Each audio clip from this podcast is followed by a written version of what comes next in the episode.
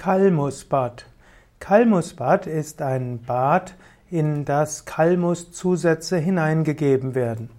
Kalmus kann verwendet werden als äh, Badezusatz wie auch als Blätter.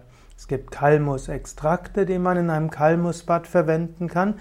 Man kann auch einfach Blätter von grünem Kalmus in ein Bad hineingeben.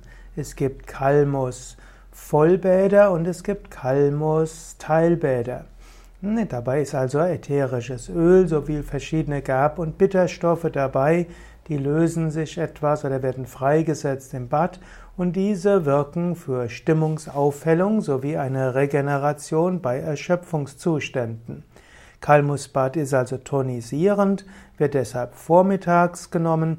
Kalmusbad kann indiziert sein bei Erschöpfungs- Zuständen und bei, auch bei der Rekonvaleszenz, also bei Erholung nach größeren Erkrankungen. Kalmus selbst ist eine mehrjährige Pflanzenart, die in Sumpfgebieten existiert. Kalmus ist, findet man an Bächern und an, an Bächen und Seeufern. Kalmus kommt ursprünglich aus China, gibt es seit dem 16. Jahrhundert auch in Europa.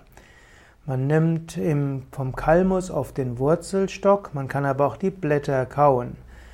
Kalmuswurzeln haben auch 20% Stärke und es gibt verschiedene Möglichkeiten, Kalmus zu verwenden. Es gibt eben den Kalmustee und der Kalmustee wird typischerweise aus den Blättern verwendet, aber es gibt eben auch Kalmustee aus den Wurzeln.